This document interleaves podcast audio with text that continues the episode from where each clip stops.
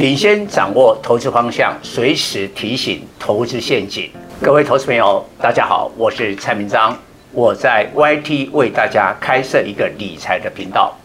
每天盘前提示观盘重点，盘后分析个股脉动，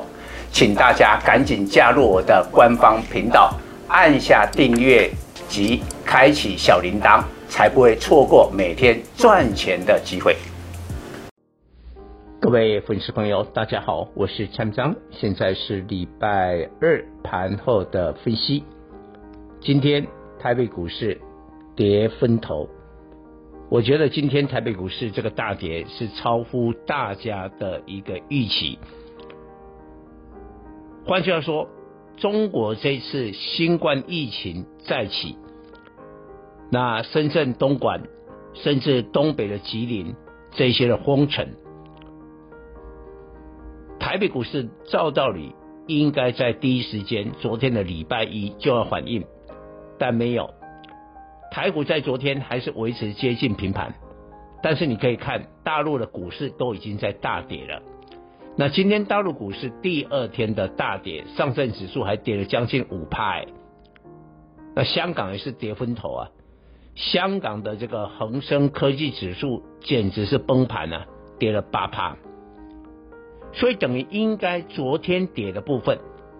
挪到了今天一跌跌下来，所以电子股现在是腹背受敌，因为这个中国的封城呢，牵动了台厂非常多的电子公司在深圳、东莞都有工厂，尤其像瓶盖、像富士康，整个 iPhone 的生产的工厂在深圳的各个园区呢。都已经停止了生产，所以几十家啦，我看这个公告出来，就几十家的台台商都受了影响。那今天你可以看，互背受敌，还有一个两天后联总会的利率决策，所以美国升起，中国封城，哇，台股的电子呢，互背受敌，所以要提防呢，这个电子股是不是有停损的卖压？那大盘会回撤前低一六七六四，今天大跌三百三十六点嘛，因为外资卖超五百三十七亿，撑都撑不住，收在一六九二六，再度掼破了万七。那今天的收盘到前低的一六七六四，只有差距一百六十二点，所以我们要小心哦，有可能在联总会升息决策之前，这个大盘就会去测试那个低点。那这样的话，电子停损的压力你就要小心。那当然，今天你可以看，瓶盖股连台积电都破底了，台积电跌十四块，来到五五八。那这时候千金股最倒霉，